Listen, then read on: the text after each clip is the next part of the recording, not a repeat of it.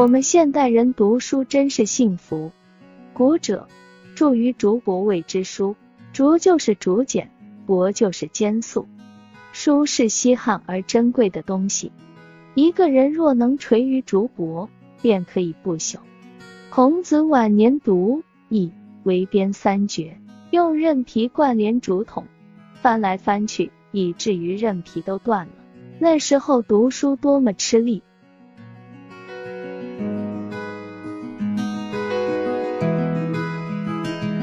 来有了纸，有了毛笔，书的制作比较方便。但在印刷之术未行以前，书的流传完全是靠抄写。我们看看唐人写经以及许多古书的抄本，可以知道一本书得来非易。自从有了印刷术、刻板、活字、石印、影印，乃至于显微胶片，读书的方便无以复加。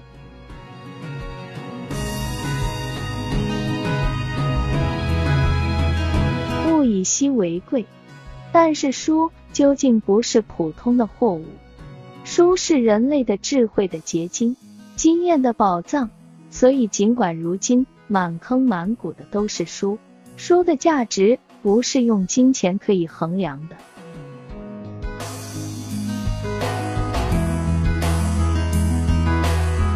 价廉未必货色差，畅销未必内容好。书的价值在于其内容的精到。宋太宗每天读《太平御览》等书二卷，漏了一天则以后追补。他说：“开卷有益，朕不以为劳也。”这是“开卷有益”一语之由来。《太平御览》采集群书一千六百余种，分为五十五门，历代典籍尽萃于世。宋太宗日理万机之暇，日览两卷，当然可以说是开卷有益。如今我们的书太多了，纵不说粗制滥造，至少是种类繁多，接触的方面甚广。我们读书要有抉择，否则不但无益，而且浪费时间。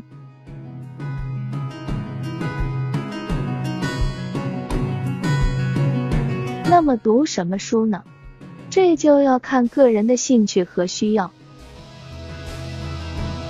在学校里，如果能在教师里遇到一两位有学问的，那是最幸运的事。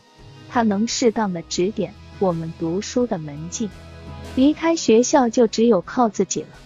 读书永远不恨其晚，晚比永远不读强。有一个原则，也许是值得考虑的。作为一个道地的中国人，有些部书是非读不可的。这与行业无关，理工科的、财经界的、文法门的，都需要读一些未成中国文化传统的书。经书当然是其中重要的一部分，史书也一样的重要。盲目的读经不可以提倡，意义模糊的所谓国学亦不能验现代人之望。一系列的古书是我们应该以现代眼光去了解的。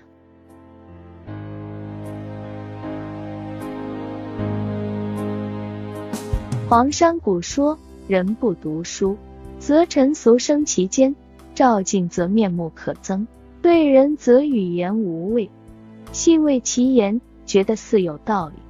事实上，我们所看到的人。确实是面目可憎、语言无味的居多。我曾思索其中因果关系安在。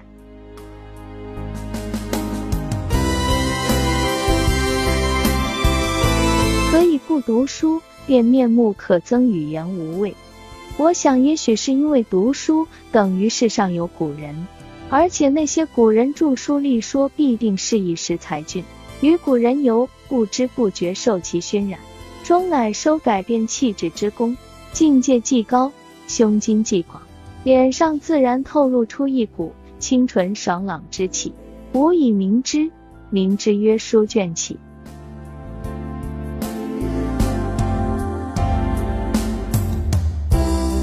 同时在谈吐上也自然高远不俗。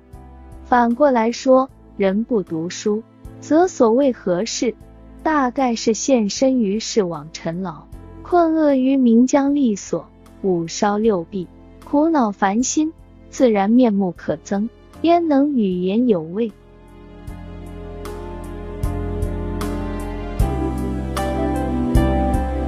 当然，改变气质不一定要靠读书，例如艺术家就另有一种修为。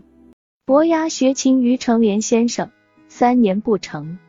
成莲言吾师方子春，今在东海中，能怡人情，乃与伯牙偕往，至蓬莱山，留伯牙宿，曰：“子居席之，吾将吟诗。”次船而去，寻时不返。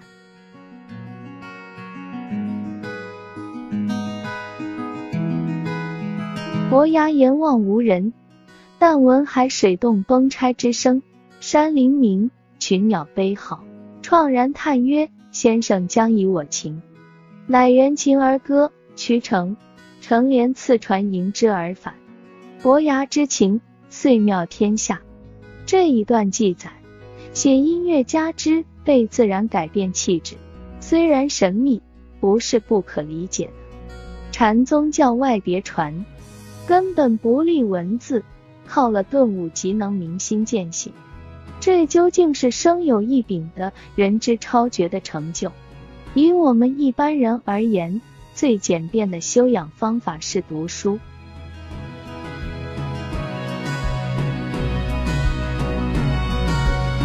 书本身就是情趣、可爱，大大小小、形形色色的书，立在架上，放在案头，摆在枕边，无往而不宜。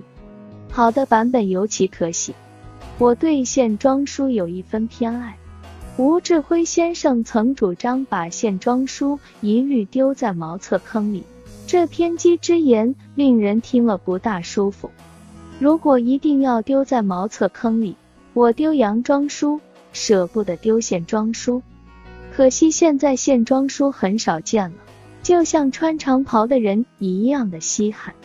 几十年前，我搜求杜诗版本，看到古意从书影印宋版蔡梦碧《草堂诗间》，真是爱玩不忍释手。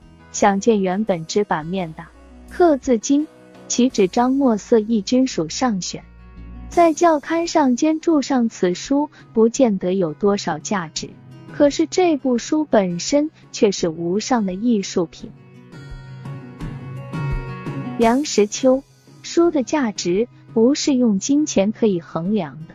分享完了，我们下期再会。